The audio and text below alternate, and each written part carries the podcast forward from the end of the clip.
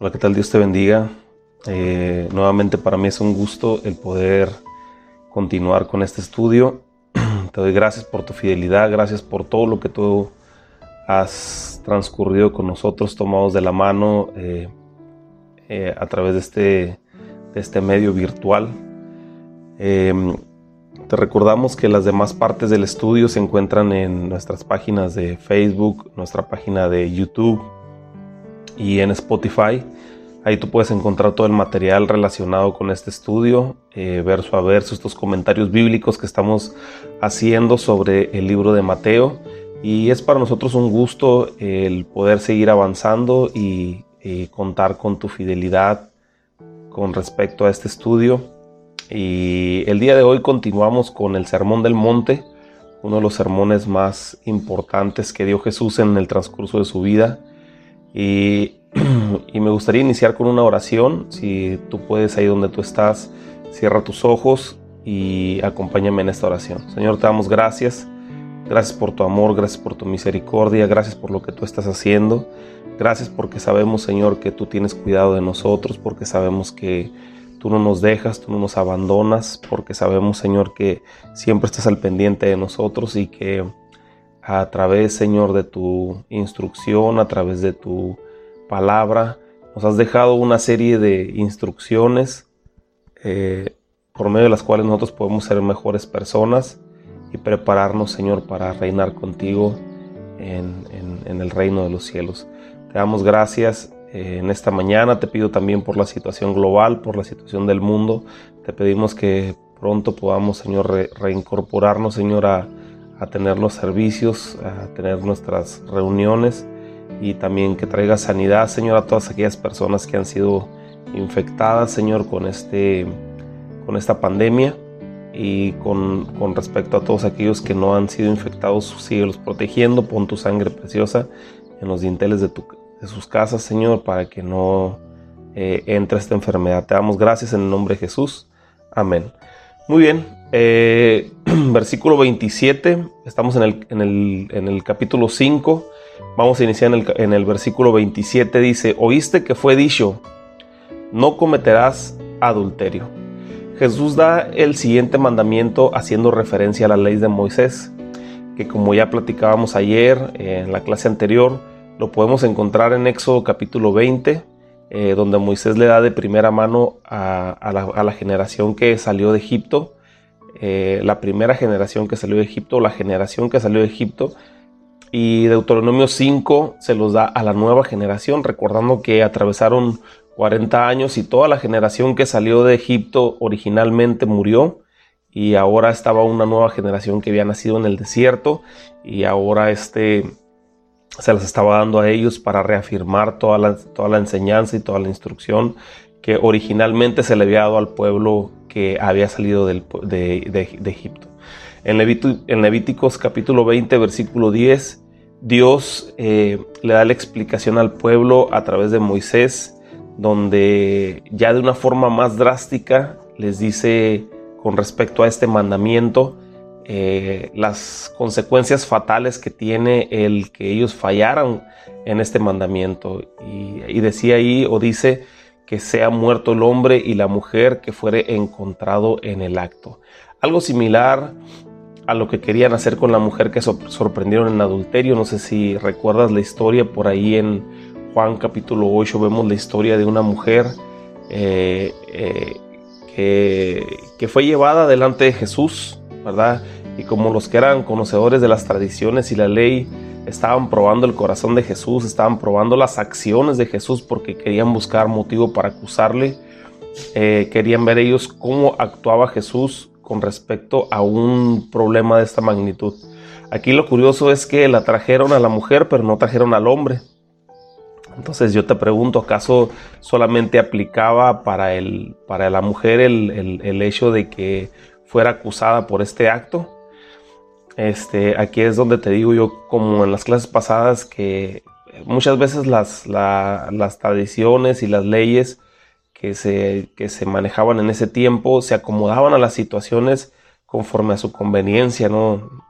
Digo, eso no, está en la palabra, pero quizás eh, la persona con la que fue encontrada en el acto ilícito a lo mejor era uno de esos mismos que, que llevaron a la mujer ante Jesús, o quizás era la mejor amigo de ellos y ellos sabían quién era, pero no lo quisieron acusar delante de Jesús porque sabían que iba a morir, sabían que, que era causa de que lo apedrearan delante de la gente. Entonces, aquí, aquí Jesús estaba, dice la escritura que Jesús estaba agachado en el piso, escribiendo en el suelo. Y una vez escuché un predicador algo que me gustó mucho y decía que seguramente Jesús cuando estaba en el piso escuchando las acusaciones y todo lo que hacían en contra de la mujer, que lo más seguro es que él estaba escribiendo los pecados de cada una de las personas que estaban ahí paradas acusando a esta mujer, ¿no? Entonces, Puede ser, puede ser posible, Jesús conocía los corazones, Jesús conocía las intenciones de su corazón, ellos, lo que ellos este, estaban viviendo en ese tiempo. Entonces, eh, la insistencia de estos hombres fue tanta con Jesús eh, para ver cómo, cómo, los, cómo lo manejaba, cómo manejaba esta situación, que Jesús al final se levantó y les dijo, ok, eh, si alguien se siente libre de pecado con la suficiente santidad como para juzgar a esta mujer, pues que aviente la primera piedra. Entonces, aquí Jesús estaba atacando a la conciencia, así lo dice la palabra, estaba hablando a la conciencia de, los hombres que estaban en aquel tiempo haciendo la acusación para ver cómo reaccionaban ellos, ¿no? Aquí eh, cada uno de ellos fue juzgado directamente por su propia conciencia. Jesús no les dijo nada, no les dijo, hey, eh, acuérdate tú, el que estás aquí enfrente, acuérdate que el otro día este, fuiste y, estaba, te robaste una, eh, una uva en el mercado, ¿no? O tú, el que estás de este lado, acuérdate que fuiste y, y transeaste a tu amigo ahí con, con el negocio aquel, o le vendiste algo que no servía. Entonces, Ahí Jesús estaba eh, hablando a su conciencia a través del Espíritu Santo, hablando a su conciencia y verdaderamente nadie estaba en las condiciones de apedrear aquí a esta mujer. Entonces aquí vemos que Jesús estaba haciéndole un llamado también a esta mujer al arrepentimiento y al perdón de pecados. Jesús le dijo, ¿dónde están mujer todos los que te acusaban? O sea, ¿ya no están o qué? Y ella le dijo, no, Señor, ya no están. Y Jesús le dijo, pues entonces yo tampoco te acuso, vete.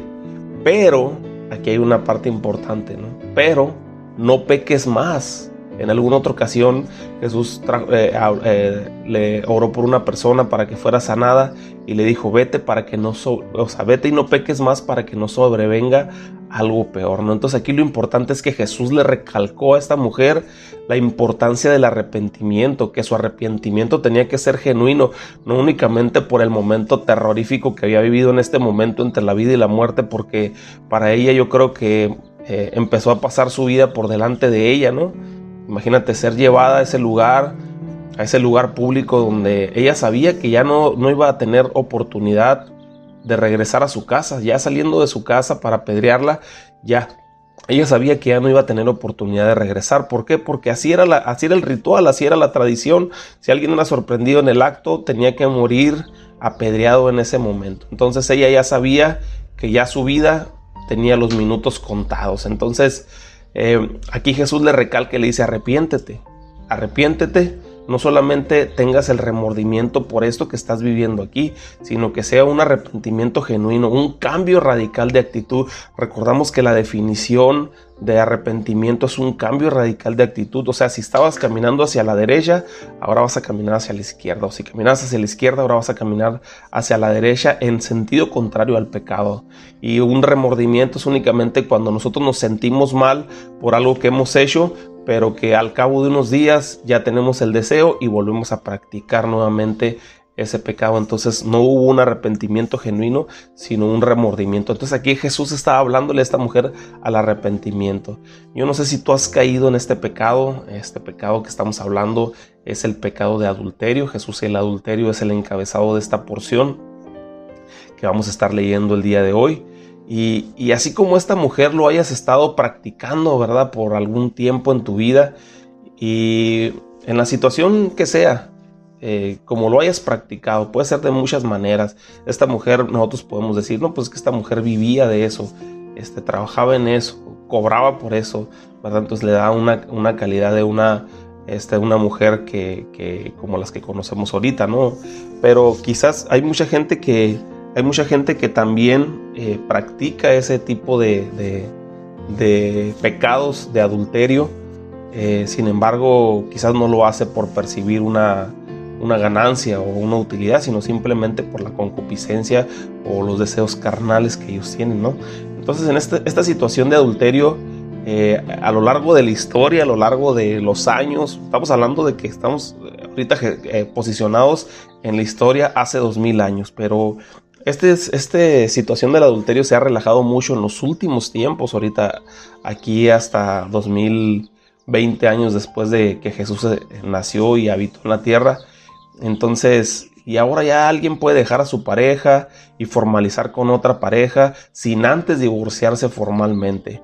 El punto del divorcio lo vamos a ver con, más amplitud en la siguiente clase, es algo que también necesitamos dejar bien claros porque también se ha, se ha suscitado hechos de que se hace a diestra y siniestra esto y también no es de no es de agrado delante de los ojos de Dios. Entonces vamos a hablar un poquito más de esto, pero ahorita se ha suscitado que hay personas que dejan a su pareja y, y formalizan una relación nueva con otra persona sin antes divorciarse y se juntan ahora el famosísimo, este, la unión libre, ¿no? Se juntan con una nueva pareja y como la sociedad ya dio su aceptación, ya no creen que es necesario casarse por lo pronto, sino darse un tiempo en lo que viven juntos y, a ver si va a funcionar.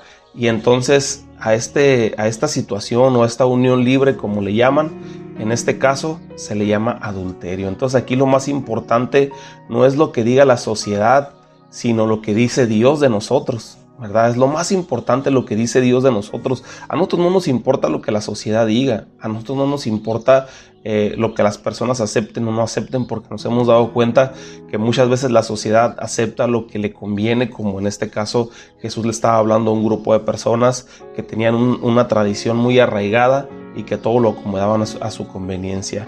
Entonces aquí Dios le dice que esto se llama adulterio y ese adulterio es pecado y la paga del pecado es muerte, dice su palabra.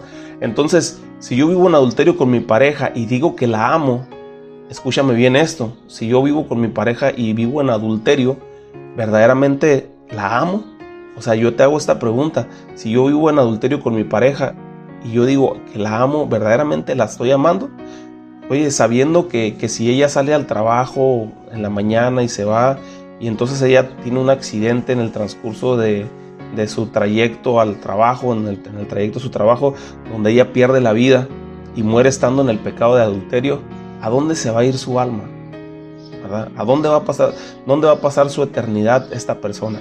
Entonces no puedo ser egoísta yo de decir que aún, que aún, que aún no me quiero casar con ella hasta que las cosas vayan más serias, hasta que las cosas vayan este, tomando su rumbo y mientras estarme comiendo el pastel todos los días, ¿verdad? Por, por decirlo de una forma eh, eh, disfrazada, ¿no? Porque en realidad no estoy velando por, por el bien de su alma, o sea, no estoy teniendo interés por su alma, sino únicamente estoy siendo eh, egoísta en el sentido que yo solamente estoy viendo por mi satisfacción personal, sin importar su condición espiritual, la condición espiritual de mi pareja, obviamente mi condición también, porque yo también estoy en pecado, estoy viviendo en adulterio, y entonces, pues si yo también me accidento, si yo también pierdo la vida en estos días, pues entonces yo también eh, pasaría una eternidad sin el Señor, porque porque estaría muriendo en pecado. Pero hablo, hablo para las personas que dicen muchas veces que aman a su pareja, pero sin embargo no cuidan o no velan por el alma de su pareja, que es el estar bien delante de la presencia de Dios y tratar de hacer las cosas bien. Entonces yo te pregunto, ¿amaré a mi pareja aún sabiendo que estoy siendo causa de que ella cometa un pecado delante de los ojos de Dios? Todo por no darme el tiempo de quizá ir a hacer los trámites pertinentes para formalizar nuestro matrimonio ante la ley y ante los ojos de Dios. Este es un ejemplo con un alto porcentaje en el mundo. Esto está sucediendo en el día a día, todos los días. Hay parejas que se dejan de sus, esposos con los que se casaron y, van y se juntan con otra persona. Y entonces están cometiendo este pecado. Así que mi, mi, recomendación, o sea, lo que yo te quiero recomendar en este día es que mientras no formalices eh, un matrimonio con la persona, eh, con tu pareja que estás viviendo actualmente, abstenerse de entrar en intimidad para que no se encuentren en pecado delante de Dios. Yo sé que esto es difícil y yo sé que para la gente que no, que no conoce a Dios va a parecer algo muy loco, pero es verdaderamente lo que Dios quiere, ¿verdad? Este, el día de mañana vamos a hablar un poquito más sobre el tema del divorcio, sobre cuándo aplica el que la persona se, se divorcie, este, para que no tengamos un brote de gente divorciada juntándose con otra persona nueva o con una persona diferente simplemente porque no funcionó, porque no le gustó el carácter de la otra persona, que es parte de lo que vamos a ver el día en la siguiente clase eh, relacionado a, a, cuándo se daba carta de divorcio a la pareja, ¿no? Y qué aplica y qué no aplica y en qué está de acuerdo Dios y en qué no está de acuerdo Dios, ¿verdad? Se, conforme a la palabra lo vamos a ver.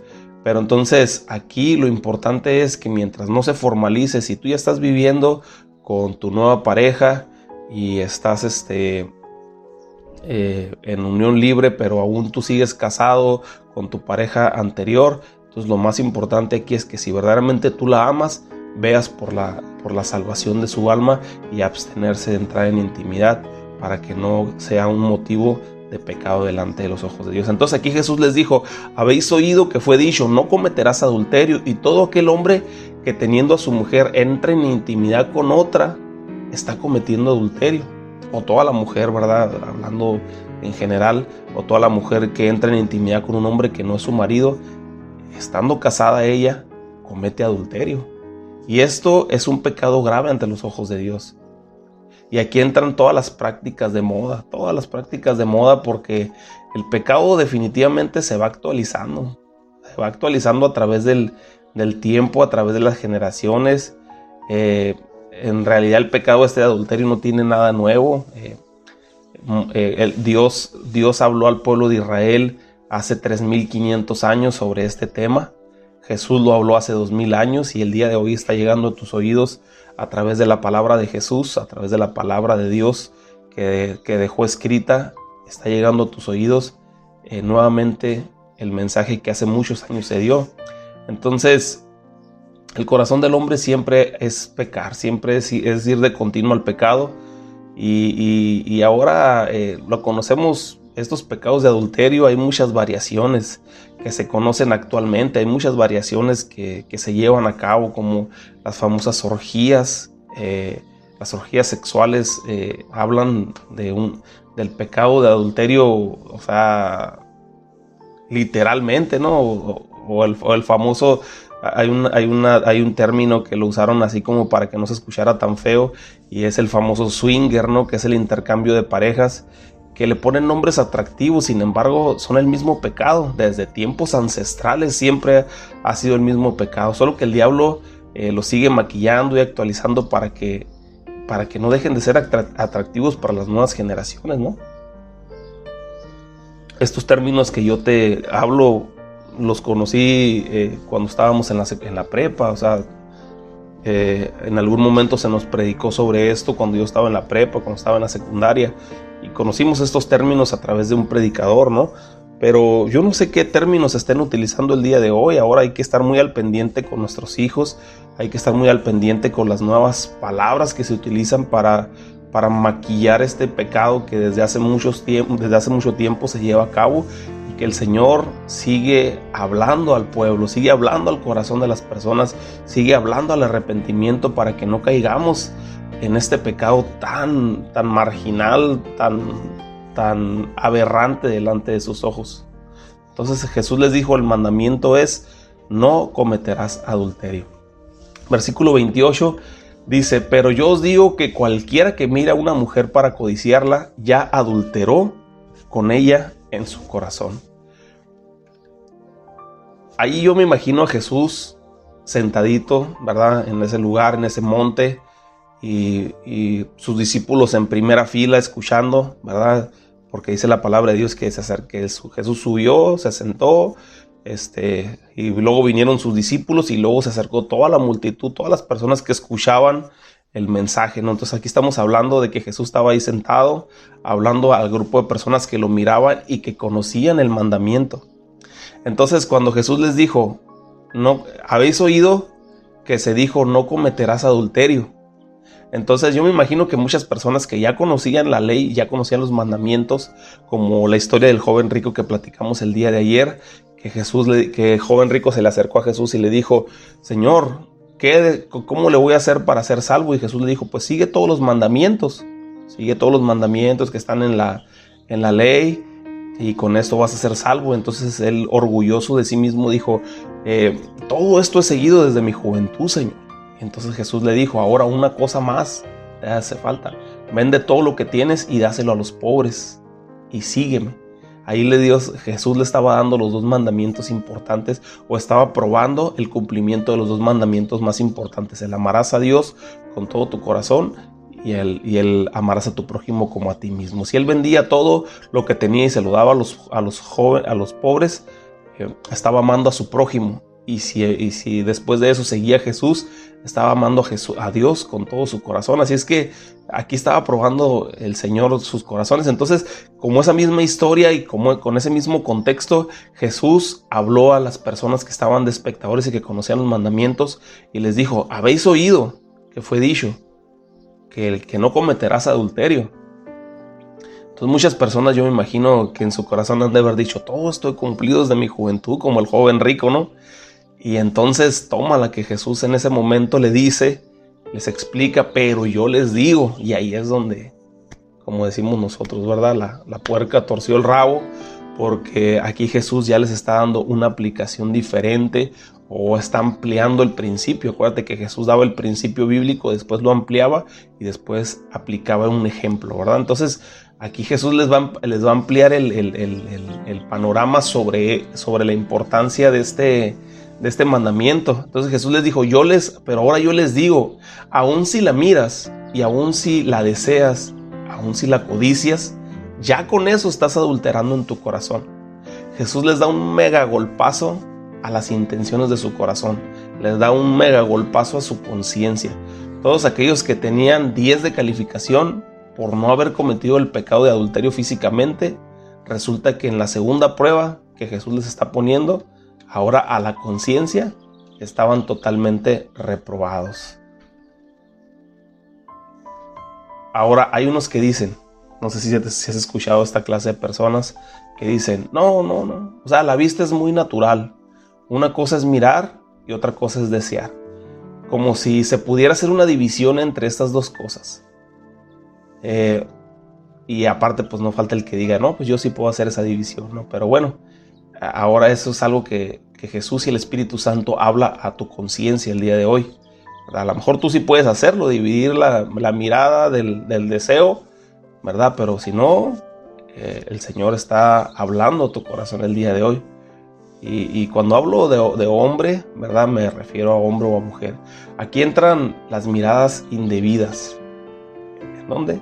En, nuestra, ¿En dónde? En nuestra actividad diaria, ¿no? En el supermercado, en el trabajo, en las reuniones, porque esto pasa hasta en las mejores familias, ¿verdad?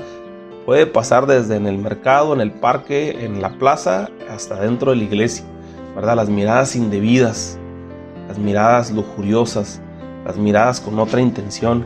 Y el detalle es que después de hacerlo constantemente se va convirtiendo en un estilo de vida y al final lo, lo vienes haciendo sin pensar, y entonces estamos cometiendo adulterio todos los días porque todos los días estamos mirando para codiciar y estamos mirando para, eh, para desear, ¿verdad? Y entonces en ese momento estamos cayendo en este pecado, en este pecado que el Señor Jesucristo aclaró y dijo, aún si la miras para codiciarla, ya estás adulterando, o sea, ya estás cometiendo el pecado, no nada más físico, sino también en tu corazón. Por eso el Señor en Levíticos 27 les dice, santificaos pues y sed santos, porque yo Jehová soy vuestro Dios. O sea, Dios es santo y así nosotros también debemos de ser santos, recordando que la palabra santo significa apartado. ¿Apartado de qué? Apartado de lo que el mundo llama correcto. O sea, tú vas con un amigo y, tu amigo a lo mejor sí este, mira y desea y, codicia en su, en su corazón a las mujeres que van pasando por la calle. Pero para él es normal porque no tiene el conocimiento del Señor, porque no ha tenido un encuentro con Dios. Y eso, él, eso a él le, le llama normal, ¿verdad? Pero ahora el Señor nos llama a ser santos. O sea, ser santos significa ser apartados. ¿Apartados de qué? Apartados del sistema, apartados de lo que el mundo llama correcto, apartados de lo que el mundo dice que así tiene que ser. Y es que nosotros ya no nos movemos por, por instinto, ahora nosotros nos movemos por la razón, porque somos seres racionales, ¿verdad? Entonces mucha gente dice, no, pues es que es el instinto del hombre. Pero no, no, de ninguna manera, nunca, nunca vamos a poder justificarnos diciendo que es el instinto del hombre, porque nosotros somos seres racionales y eso es lo importante que hay que entender.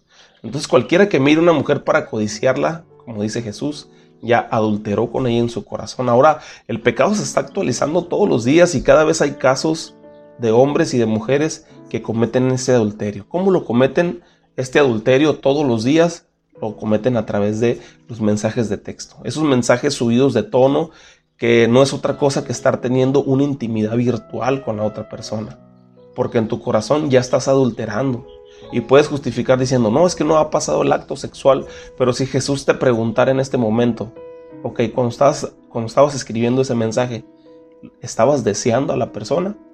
Si tu respuesta es que sí, entonces ya adulteraste con ella en tu corazón y necesitas arrepentirte y necesitas hacer un cambio radical de actitud. Esos mensajes de texto subidos de tono han venido a romper muchos matrimonios cuando son encontrados en los celulares, cuando son sorprendidos la pareja. Y en ese momento sí, la persona que, fue sorprendida, según ella está arrepentida y está muy triste y pide perdón y todo eso, pero al tiempo lo vuelve a hacer. ¿Por qué? Porque verdaderamente no hay un arrepentimiento en su corazón, no hay un deseo de cambiar en su corazón, sino que en ese momento por la situación, por ver lo que estaba a punto de perder, este, hace, hace el cambio o, pide perdón a su pareja y le promete y le jura y le perjura que ya no lo va a volver a hacer. Sin embargo, cuando no hay nadie te sorprende o no eres sorprendido en el acto, puedes seguirlo practicando porque no conocemos la magnitud del pecado que estamos cometiendo, sabiendo que si morimos en este momento, nos vamos a ir a vivir una eternidad sin Jesús, ¿verdad? Eh, vamos a ser juzgados en aquel tiempo, en aquel momento, delante de la presencia de Dios, por esos actos ilícitos que Jesús dijo, aun si lo deseas en tu corazón, ya estás cometiendo adulterio. Entonces, ahora yo te pregunto, ¿En algún momento de tu vida has sido tentado a tener este tipo de mensajes? Si tu respuesta es que sí, necesitas hablar con Dios. Necesitas eh, abrir tu corazón delante de Dios y pedirle perdón por esta situación, porque es algo que se tiene que corregir de inmediato. No es algo que, que digan, ¿sabes qué? Pues ahí poco a poquito voy dejando de hacerlo. Poco a poquito voy dejando esas pláticas. Es, no, es, el pecado se corta de tajo. El pecado se corta de inmediato. El pecado se corta con el cuchillo más filoso para ya nunca más volver a practicarlo, ¿verdad? Otra práctica muy común, también derivado del adulterio, o que es una rama del adulterio, es a través de la pornografía. Porque al ver la pornografía estás creando un deseo en tu corazón que te está llevando a pecar en la mente. Y eso de la pornografía es muy, muy común estadísticamente hablando en Estados Unidos, en México y en todas partes del mundo. Es muy, muy, muy conocido, es muy conocido que las estadísticas apuntan a que muchos eh, esposos o esposas eh, dentro del matrimonio practican el mirar la pornografía. Entonces estás mirando a otra persona que está cometiendo un acto sexual y en ese momento te estás dando cuenta que tú estás deseando eso en tu corazón. Entonces aquí Jesús lo dice claramente, si lo estás deseando, si lo estás codiciando, ya adulteraste con ella en tu corazón. Y aquí hay que ser bien sinceros con nosotros mismos, ¿verdad? ¿Qué es lo que se está viendo? ¿Qué, qué programas estamos permitiendo? Y eso comienza desde lo más pequeño, ¿verdad?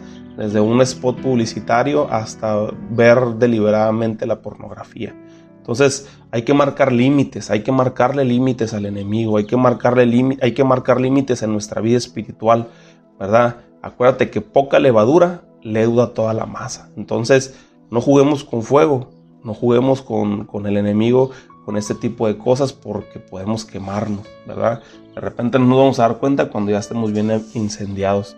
Por eso dice Santiago 1.12, dice, bienaventurado el varón que soporta la tentación, porque cuando haya resistido la prueba, recibirá la corona de vida que Dios ha prometido a los que le aman. Y aquí viene, aquí viene la forma gradual de cómo se va ejecutando el pecado en nuestra mente. Fíjate cómo, cómo, cómo se va ejecutando el pecado en nuestras vidas. A partir del versículo 13, en Santiago 1.13, dice, cuando alguno es tentado, no diga que es tentado de parte de Dios, porque Dios no puede ser tentado por el mal, ni Él tienta a nadie. O sea, esa tentación no viene, ay, es que Dios me puso esta tentación. De ninguna manera, Dios nunca te va a poner una tentación. El que viene y tienta es el enemigo, es Satanás. Quizás Dios te ponga una prueba, pero es muy diferente. Una prueba a una tentación. Tenemos que, tenemos que empezar a entender bien la terminología, o sea, los términos de los que habla la Biblia. Nadie diga que es tentado de parte de Dios, porque ni Dios puede ser tentado, ni Él tienta a nadie sino que cada uno, fíjate bien, es tentado cuando de su propia concupiscencia, o sea, de cuando de tus propios deseos carnales, en el momento de cuando tú le diste clic a la página para ver la pornografía, o del momento en que tú miraste el spot publicitario y te quedaste viendo, o desde el momento en que pasó la, la persona y te le quedaste viendo, ¿verdad? Dice, cuando de su propia concupiscencia, ¡pum!, se abrió una puerta y es atraído y seducido entonces la concupiscencia, o sea, esa que, que dejaste entrar, después que, que, ha sido, después que ha concebido, ¿qué es lo que sucede? Da a luz al pecado. Y el pecado siendo consumado, da a luz a la muerte. O sea, todo comienza con un pensamiento. Por eso Jesús dijo, si alguno mira a una mujer para codiciarla, desde ahí ya comienza a contar como adulterio, porque todo comienza con un pensamiento. O sea, cuando viene ese pensamiento a tu mente y no lo espantas, y ahí lo traes dando vueltas y vueltas y vueltas y vueltas y vueltas, llega un momento en donde baja tu corazón, y entonces una vez que baja tu corazón, da a luz al pecado. El diablo es muy astuto, así es que hay que estar siempre alertas. O sea, espanta todo pensamiento lujurioso que pueda estar en tu cabeza o de lascivia que venga a tu mente porque eso te llevará a cometer los pecados físicos. Ten cuidado con las páginas actuales, las redes sociales, ahorita están, pero sí destapadísimas. Necesitas clasificar bien lo que miras. Si no vas a terminar cayendo en el pecado de adulterio por codicia, por deseo, porque va a entrar por tus ojos, por todo eso que el Señor Jesucristo fue bien claro al momento de especificar este mandamiento. Ten cuidado porque el diablo te agarra solo cuando nadie te ve.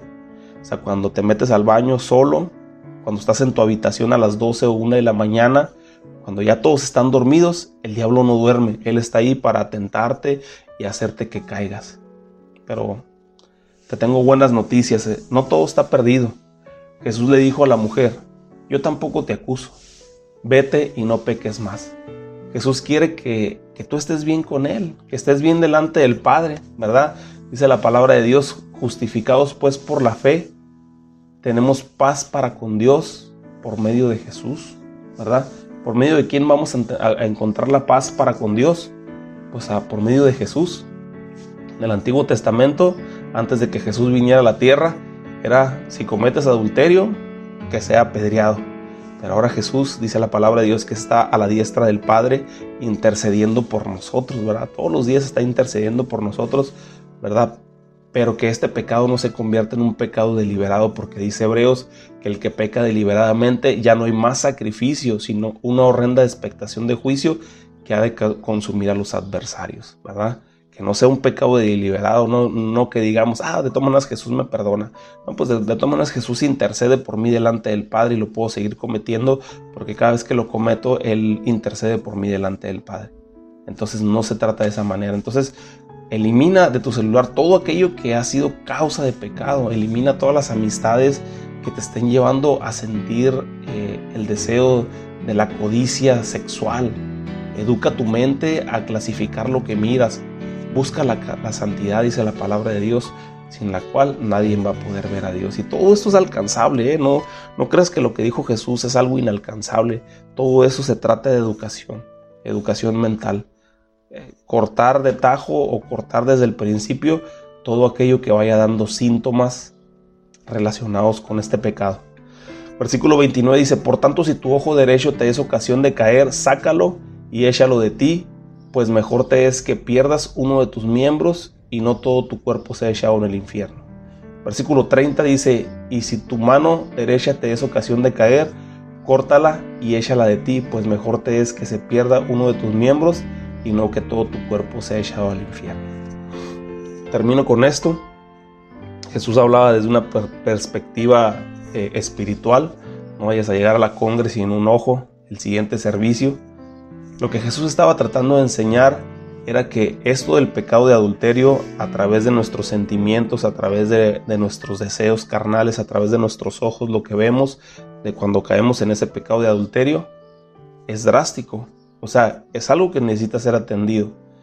Que, tenemos que entender que sí necesita ser corregido porque podemos estar poniendo en riesgo nuestra entrada al reino, nuestra salvación. Y su interés es que nadie, nadie, nadie se pierda, sino que todos procedan al arrepentimiento. No hay nada mejor que pedir ayuda. Cuando ya estás inmerso en esta situación, quizás no lo logres solo. O sea, no logres dejar la pornografía o quizás no, no logres dejar los mensajes de texto subidos de tono que has estado teniendo o, educar tu mente para no mirar con deseo carnal. Pero Dios nos ha dado una gran familia, somos un cuerpo en Cristo. Y si un miembro se duele, todo el, todo el cuerpo está dolido. Así que mi recomendación como pastor es que pienses en una persona en la cual tú puedas confiar ampliamente y le platiques tus, tus debilidades. Así puedes orar junto con él, recordando que hay un poder impresionante en el acuerdo. Otra vez les digo, dijo Jesús, que si dos de ustedes se ponen de acuerdo en algo, en algo aquí en la tierra, acerca, de acuerdo aquí en la tierra acerca de algo, de cualquier cosa que pidieren, les será hecho por mi Padre que está en el cielo. Eso lo encuentras en Mateo 18, 19. Que Dios te bendiga y te guarde y nos vemos en la próxima clase.